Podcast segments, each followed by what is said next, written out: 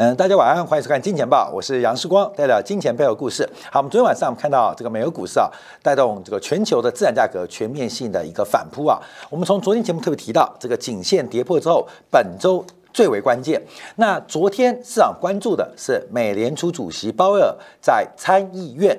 对于美联储主席的一个续任的提名的一个听证会，而他的讲稿在前一天已经公开了。那昨天的讲法跟参议员的问答之间，他的一个说明，对于市场后面呃关注美联储的政策，可能在路径的一个了解当中有更透明的机会。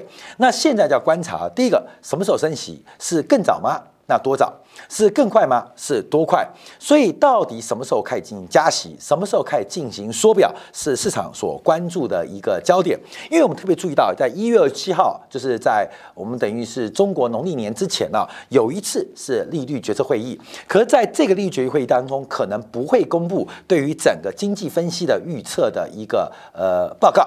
所以要到三月中，三月十七号，就是今年度第二次的利率决策会议，可能是一个最关键的一。个时间点，所以昨天在这个听证会当中的过程就变得非常非常重要。好，我们看一下昨天讲了什么，刺激了全球市场大幅的走高。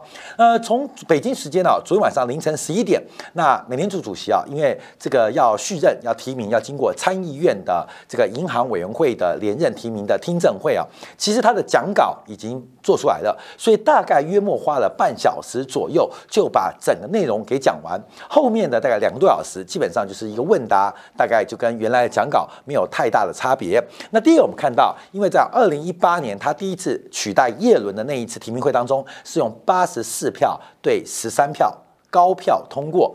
那其中啊，反对的是八票。当时在野党的民主党，另外有四票共和党，还有独立的参议员，就是桑德斯是反对票。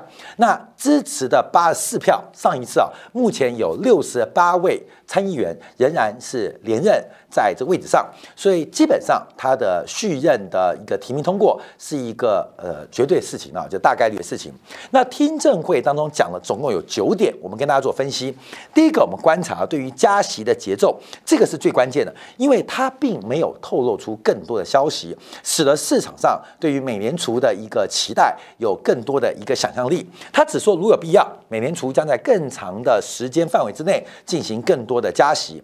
针对购债的一个规模，预估在一月份时候会再度讨论 taper 的一个节奏，但将在三月底结束。那市场上最关注的是缩表计划，缩表，因为上次我们提到，美联储上一次从这个 taper。到加息到缩表，总共花了四十六个月时间，总共花了四十六个月时间。可是现在的从 taper 到加息，基本上中间间隔时间不到六个月。那还要进行缩表吗？所以我们就讲句话，从去年十一月开始进行 taper，到今年三月份，假如加息加缩表，那等于是四点六个月时间要完成上次四十六个月的过程。所以针对缩表是大家关注的。他认为啊，二零二二年晚些时候，这个金融环境的条件可能会允许开始缩减资产负债表。那这个话代表非常非常的保留，刺激了昨天重市场大幅的走高。因为对于大家比较关注的，啊，这个呃购债计划的 taper 啊已经开始了，加息也在预期当中。现在最关心的是缩表，缩表。那他只提到在今年的晚些时候，可能环境会允许。他也补充了，因为目前啊，美联储在三月份的资产规模可能会来到九兆，这九兆是比。呃，这个真实市场需要是规模高太多，高太多，所以他只说比上一轮周期会更早、更快缩表。但我们提提到上一次是花了四十六个月，上一次花四十六个月。假如三月份缩表是四点六个月，所以一个是四十六个月，一个是四点六个月，他只说比上一次更快。没有说马上，所以这个对于市场上刺激是非常非常重要的。对于就业目标，他有提到，因为他认为目前美国经济已经非常接近，或是已经来到充分就业的环境。但对于劳动参与率的观察，可能需要美国经济长期的扩张。通膨的目标，他认为只会到二零二二年年中。等一下我们要分析一下今天早上大陆公布的最新消费者物价指数，那他这个讲法有没有道理？他对于通胀的压力是非常非常乐观。关的哦，这使得市场也得到非常大的激励。对于新冠疫情的观察，他认为应该比前三波来讲，可能影响更少。然后对于这个之前我们讲的炒股，我们昨天特别讲炒股啊，那他就呃直接跳过，他说按照跟美国众多联邦机构当中，美联储是最为强而有力的。而这个话就很特别啊，代表其他的人，农业部啊。商务部啊，是不是炒股的道德标准来的低很多啊？这个特别回应的是炒股风暴。那我们要观察对于数字美元，美联储的数字货币报告已经准备就绪，将在未来几周可能就会在一月底正式公告。所以对于加密货币的未来性啊，这也是一个很重要的关键。因为人民银行，中国的人民银行已经正在加快进行这个数字货币或数位支付的试点，而且规模不断的扩大。不断的扩大，所以美国在这方面应该会很快的公布美国美方的相关规则。好，另外还公布到这调整 SAL 啊，就是所谓的这个呃杠杆呃充足保的规则，还有引入了这个气候压力来进行。大型银行的压力测试啊，就主主要有这九点。好，但我们最关注的就是我们新兴的，就是缩表的节奏，还有包括数字美元推升的一个进程。好，那我们看一下市场反应啊，因为昨天啊，美国股市，我们以成长股、科技股为例，纳斯达克在他演讲开始之后，把整个他的报告进行说明之后，市场上开始出现激烈的向上。喷出跟大涨，所以从纳斯达克指数做观察啊，呃，昨天早盘一度是小幅翻黑，可是随后在它的听证会开之后，整个呃这个纳斯达克指数快速的一个走高跟变化。那我们现在特别要关注的是这个地方，就是因为一万四千九百点是纳斯达克颈线，那这礼拜的周线怎么收很重要。这礼拜周线怎么说很重要，因为礼拜一啊一路是出现了跌破，礼拜二出现了今天的一个逆转，那昨天晚上是走高的，那礼拜四、礼拜五这个美国的纳斯达克指数它的周线能不能收稳在一万四千九百点之上，这可能对于今年上半年是一个很重要的意义跟观察的。好，但我们先看到这个鲍威尔讲话，基本上刺激了。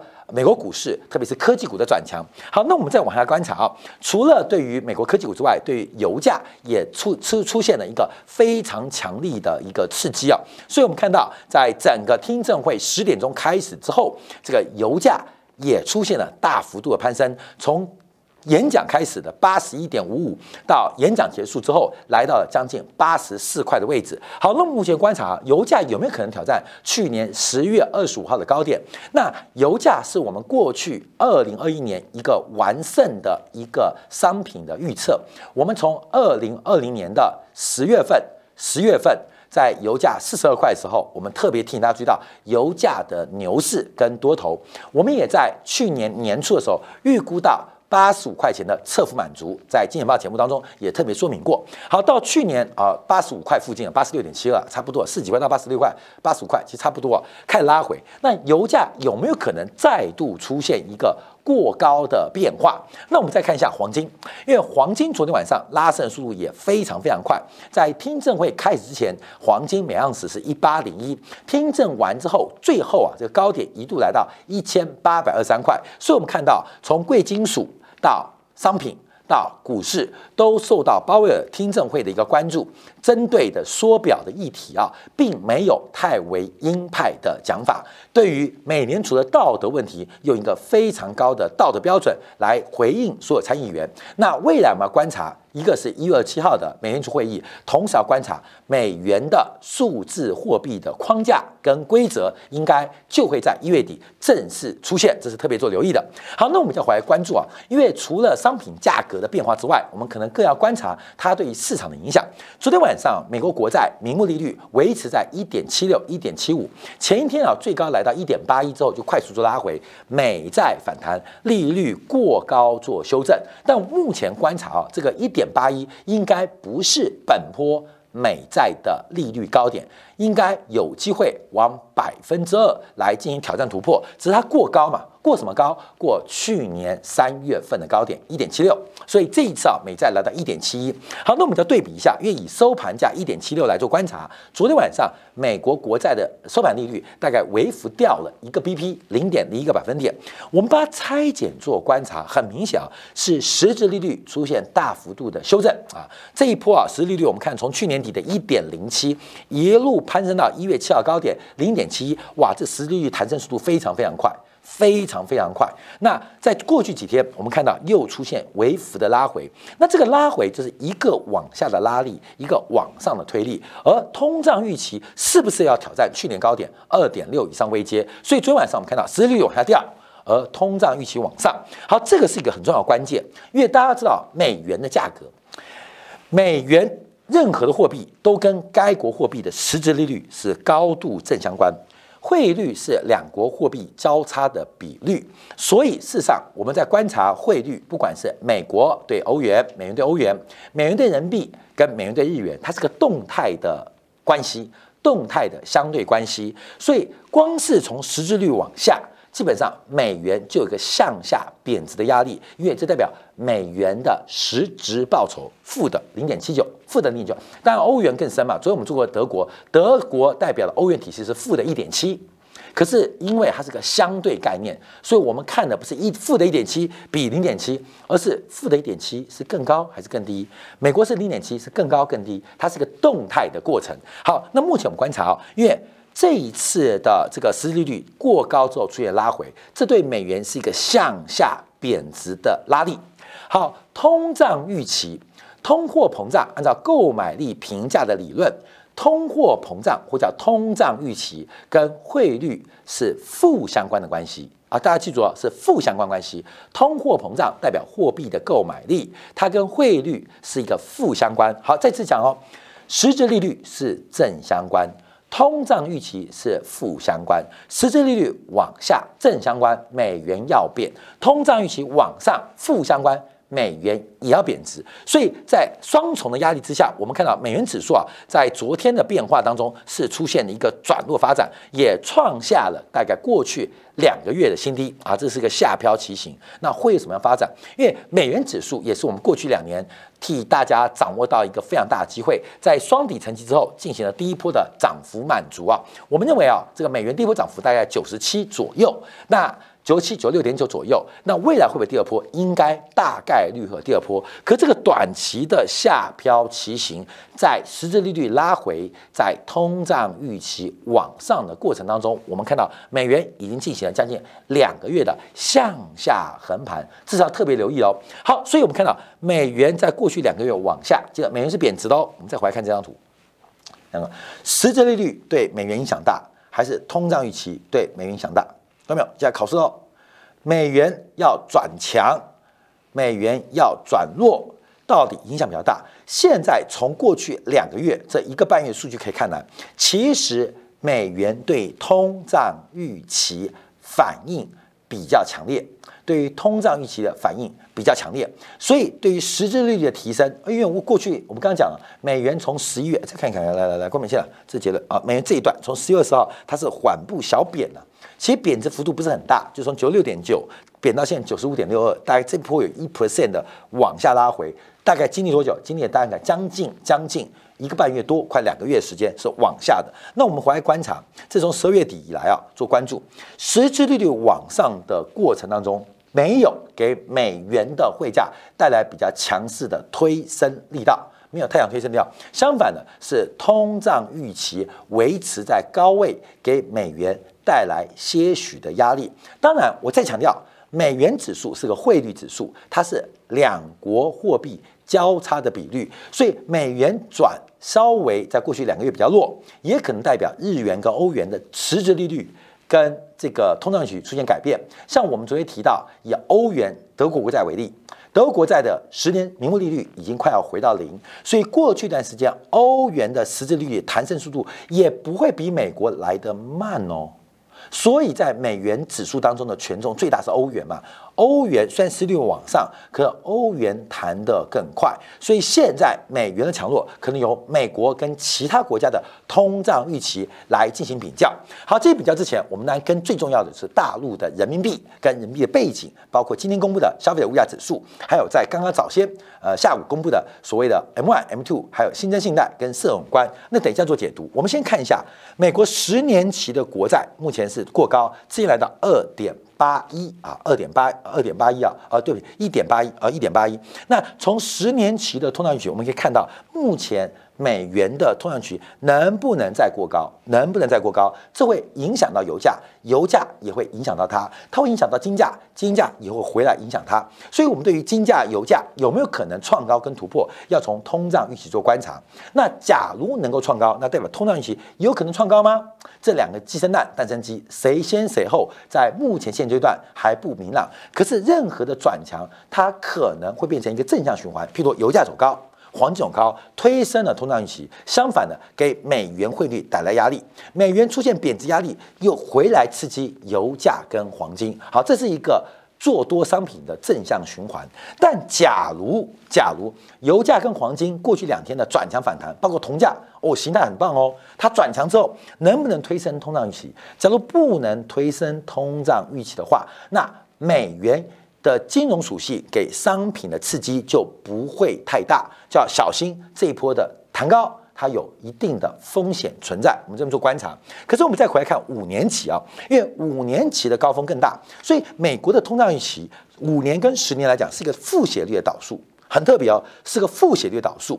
为什么会出现负斜率？我们过去讲直率曲线，像昨天我们用金融股来做分析啊，并不是说看好多少，我们是要解释嘛。有时候是事前诸一样，事后诸葛亮，我们需要找很多理由来进行分析跟解释啊。美国的实质利率，美国的十年期国债直利率曲线是个正值，可是美国的通胀预期它后面是个凹陷的，你知道吗？五年期比十年期来的高啊，这是一个负斜率，尾端是个负斜率的变化，这代表的我们一直强调，美国这一次的收缩动作应该是在一个最不恰当的时间来进行缩表，来进行加息，来进行 taper。就是在整个美国经济商业周期往下的时候，任何的货币紧缩动作都可能让这个自然周期变放大。那现在自然周期往哪边？往下。美国的这个 PMI 啊，各项数据是往下。从美国的中小企业最新的昨天也公布的这个信心指数是创新低。这时候做收缩可能会放大下行的风险。所以为什么在通胀当中它出现一个负向？这个负向很特别哦，所以美国的通胀期五年跟十年不太一样啊。关面来看，五年五年嘛，五这五年啊，这是十年了，五年比十年来的高，代表它出现倒挂。它最倒挂这个现象，我们后面会再做解读啊。好，这是美元指数，说我们观察美元指数后面的变化，这个跟商品投资有关系。好，那我们要对比一下，因为既然啊这个汇率有金融属性，也是一个定锚。那除了跟欧元，昨天我们稍微讲到德国的国债之外，我们今天看一下早上公布的中国消费者物价指数 CPI，这个公布十二月份的 CPI 年增率是百分之一点五，这个数据是低于预期喽，因为市场上预估的是一点七。啊，市场估计是一点七，公布出来之后一点五，上个月是二点三，所以中国以年增率角度是下滑的。假如我们有微分以月增率观察，它明显下滑，是下滑了零点三 percent。好，各位，我们这张图来看一下，因为啊，现在现在比较麻烦是，中国的 CPI 它会面临到去年去年的一个低基期，现在低基期哦，低基期。低基期，它的物价年增率都不如预期。那等到下半年的高基期，那不是 CPI 会掉的速度更快吗？这个事情发生哦，CPI 角度哦。好，那我们再看一下这个 PPI 哦。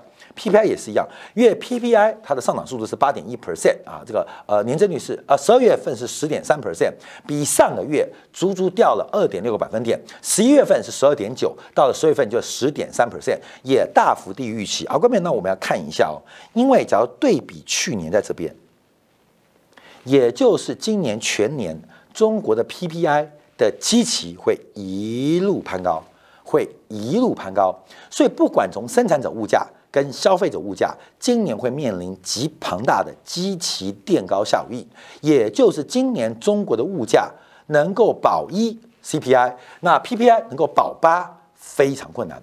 假如 CPI 跟 PPI 不能保一，不能保八，中国二零二二年 GDP 的成长目标要来到百分之五点五的难度就会变得非常高，会变得非常高。所以要特别做观察，所以会发生什么事情？除了他们之间啊，这个我们这个时间我们就不讲，我们先讲这个。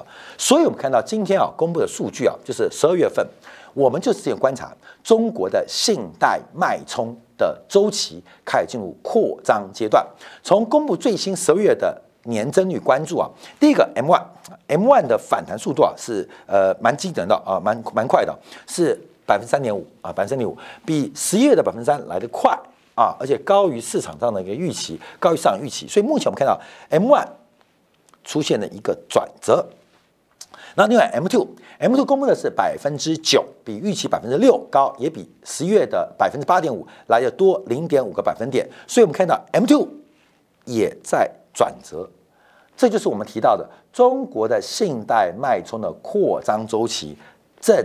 在启动，在启动，所以我们之前提到这个中国股市以沪深三百为例，它最近横盘的震荡跟整理，大家不要太担心啊，太担心，因为从整个价值体系做观察的话，基本上它是一个很好的相对相对的投资机会。我们这几天也在今天感当中也抓了几档中国的龙头股，像阿里巴巴啊，像平安保险，基本上阿里巴巴也再创新高，哎，其实才短短没几天呢。各位，阿里巴巴的报酬率可能就超过十 percent 了，平安人寿的报酬率也来到将近十 percent 了，所以它已经开始发动。从龙头股的表现，在观察到沪深三百指数进入了信贷的扩张周期。好，那这个周期是一个月的吗？会不会到一月份？有没有可能到二月份？有没有可能到三月份？就是我刚刚提到，中国的消费者物价指数跟生产者物价指数今年面临极大的压力。假如不能保物价的话，中国今年二零二二年的 GDP 目标将会有非常高难度来达成百分之五点五，甚至连百分之五都相当难达成。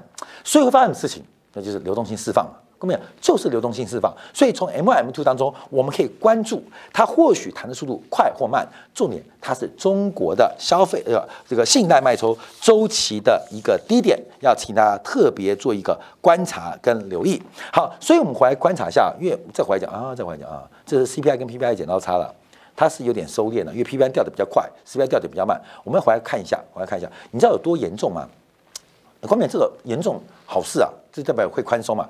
因为我们从 CPI 的细项做关注，从细项关注，它这个 CPI 的增幅相当慢啊，只有百分之一点二啊，一点一点五嘛，低于市场预期啊。我们看细项哦，这边是同比，看到这边是同比，就是跟去年年增率，这是月比，就是月增率，十二月跟十一月比，这是拿去年十二月跟二零二零年十二月做相比啊。我们看啊主要推升的包括了像什么这个肉类啊。